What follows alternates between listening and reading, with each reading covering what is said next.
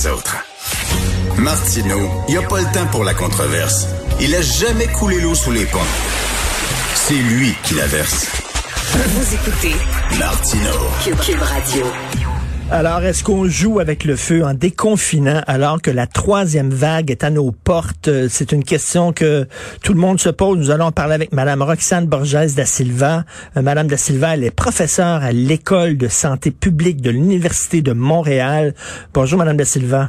Bonjour, Monsieur Martineau. Oh là là, c'est c'est pas drôle ça. On pensait que c'était derrière nous, qu'on s'en était sorti. Il faut jamais crier victoire trop rapidement. Alors, comme dit Yogi Berra, c'est pas fini tant que c'est pas fini, hein.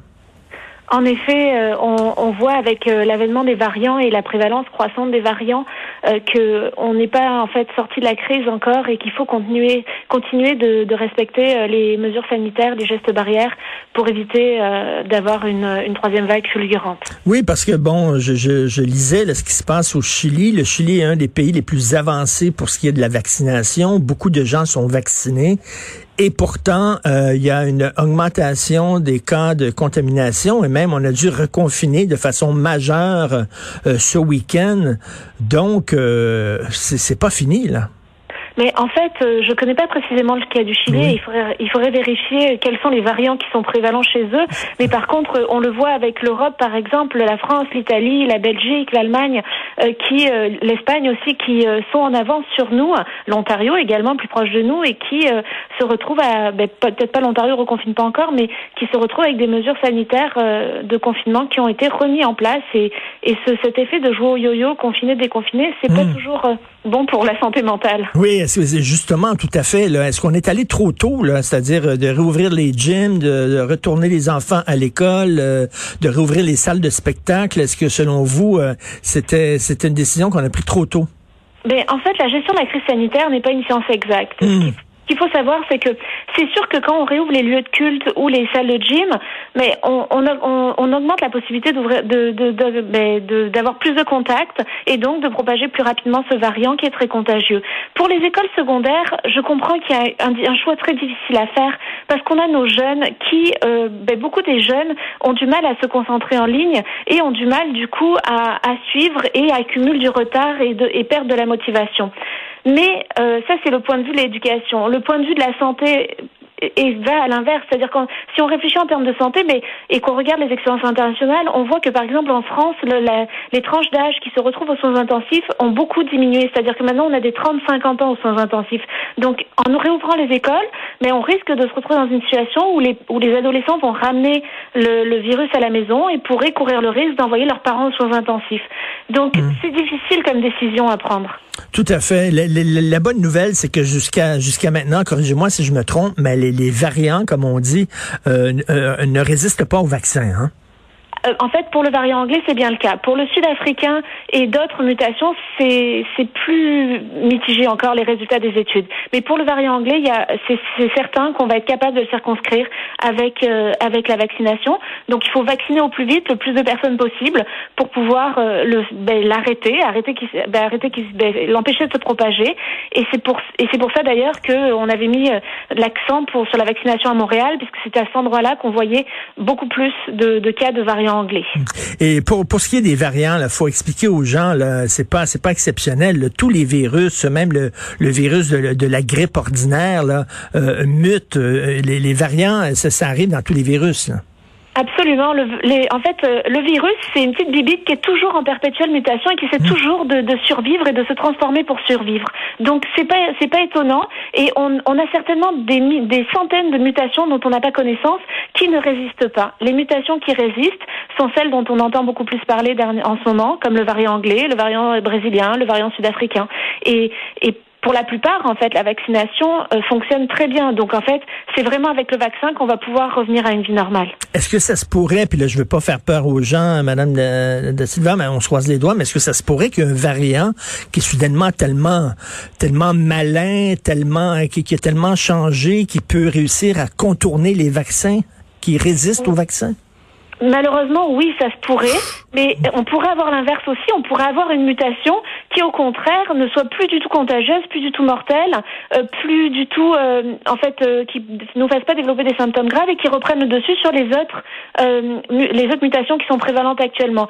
Donc, il faut pas juste voir noir. Il faut avoir espoir, savoir que toutes les possibilités existent, et il faut surtout, en fait, aller se faire vacciner et respecter les mesures sanitaires. Donc, c'est ça, c'est le vaccin qui va vraiment faire euh, tout changer. Il faut vraiment y aller là, euh, rapidement, euh, appuyer sur l'accélérateur pour le vaccin.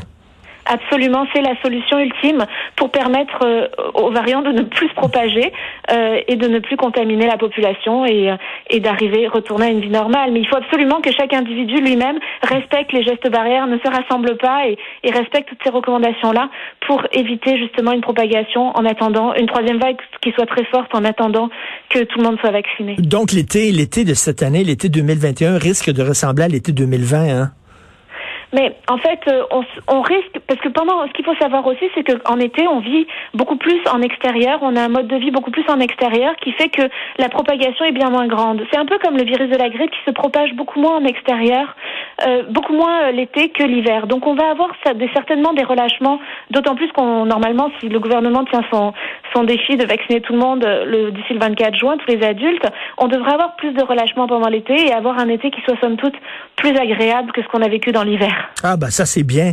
Euh, Madame euh, Roxane Borges da Silva, euh, sur une note personnelle, est-ce que vous êtes un peu fatigué, là, se tanner d'entendre des, des, des Joe connaissants, des gérants d'estrade, des gens qui ne connaissent pas les virus, qui n'ont pas étudié là-dedans, qui sont pas infectiologues, qui sont pas épidémiologistes et qui, qui, ont, qui remettent en question euh, les, les déclarations de gens comme vous qui, qui connaissez le, ce sujet-là. là mais c'est sûr que c'est sûr que c'est embêtant, mais dans toute société, on sait qu'il y a des gens qui sont anxieux et, et la, les crises sanitaires font émerger tout ce qui est conspirationnisme et complotisme.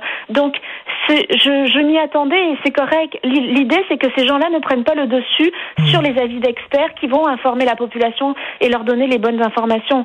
Donc, euh, c'était prévisible. Et c'est correct, dans une société, ça se passe comme ça, mais il faut espérer que euh, les, la population ne sera pas influencée par ces gens-là et va plutôt écouter les experts euh, comme le docteur Weiss, Caroline Quash, etc., ou moi qui, qui en fait, qui proposons des informations basées sur les études scientifiques et les données oui. Mais oui, tout à fait. Et en, terminant, on sait que François Legault a dit qu'il allait surveiller la situation à Montréal de très près cette mm-hmm. semaine. Euh, selon vous, est-ce qu'il devrait euh, euh reconfiner, c'est-à-dire refermer des choses qu'il avait ouvertes là? Mais en fait, euh, moi, il y a des choses qui m'inquiètent. On l'a vu d'ailleurs, il y a déjà des éclosions dans les salles de gym, particulièrement à Québec. Au moins une salle de gym. C'est sûr que les salles de gym, on peut faire du, du, sport en extérieur. Il fait assez beau maintenant, il n'y a plus de neige. Donc moi, c'est quelque chose que je, je refermerai. Ah oui. Euh, C'était que de moi. Oui, je sais. Et puis je sais que ça, il y a beaucoup de gens qui seraient, qui seraient, qui sont pas contents à m'entendre, mais, mais euh, c'est vraiment un endroit, un espace clos où on, on, on, on, expire, on expulse beaucoup plus d'air et y a, on a encore beaucoup d'asymptomatiques ou de présymptomatiques qui peuvent aller dans ces salles-là mmh. et démarrer des éclosions. Et puis par ailleurs aussi les lieux de culte avec les fêtes de Pâques. Euh, je suis pas certaine que ce soit le bon moment pour ouvrir les lieux de culte. Ce sont des endroits où on a, on a tendance à se rapprocher, on est familier, on est ensemble et, et, et donc on peut facilement oublier les gestes barrières. Donc euh, dans ce contexte, c'est deux, deux, deux lieux que j'aurais fermés. Pour l'école, c'est plus difficile à, à savoir. Comme je vous dis, c'est vraiment embêtant entre la réussite scolaire, la motivation des jeunes et envoyer les parents euh, et rendre les parents malades, c'est très difficile comme décision. Et la santé mentale des jeunes aussi, ils ont besoin un peu de socialiser, de se voir, donc c'est vraiment très difficile comme euh, comme décision à prendre. Mais merci beaucoup de ces éclaircissements-là. On se croise les doigts en espérant que la troisième vague ne frappera pas trop. Est-ce qu'on est dedans, là, selon vous? Ben, en tout cas, on est au début, oui, c'est certain, oui. Au début d'une troisième vague. Bon. Merci beaucoup, Mme Roxane Borges da Silva, professeure à l'École de santé publique de l'Université de Montréal et une vraie experte. Merci. Bonne journée, au revoir. Bonne journée.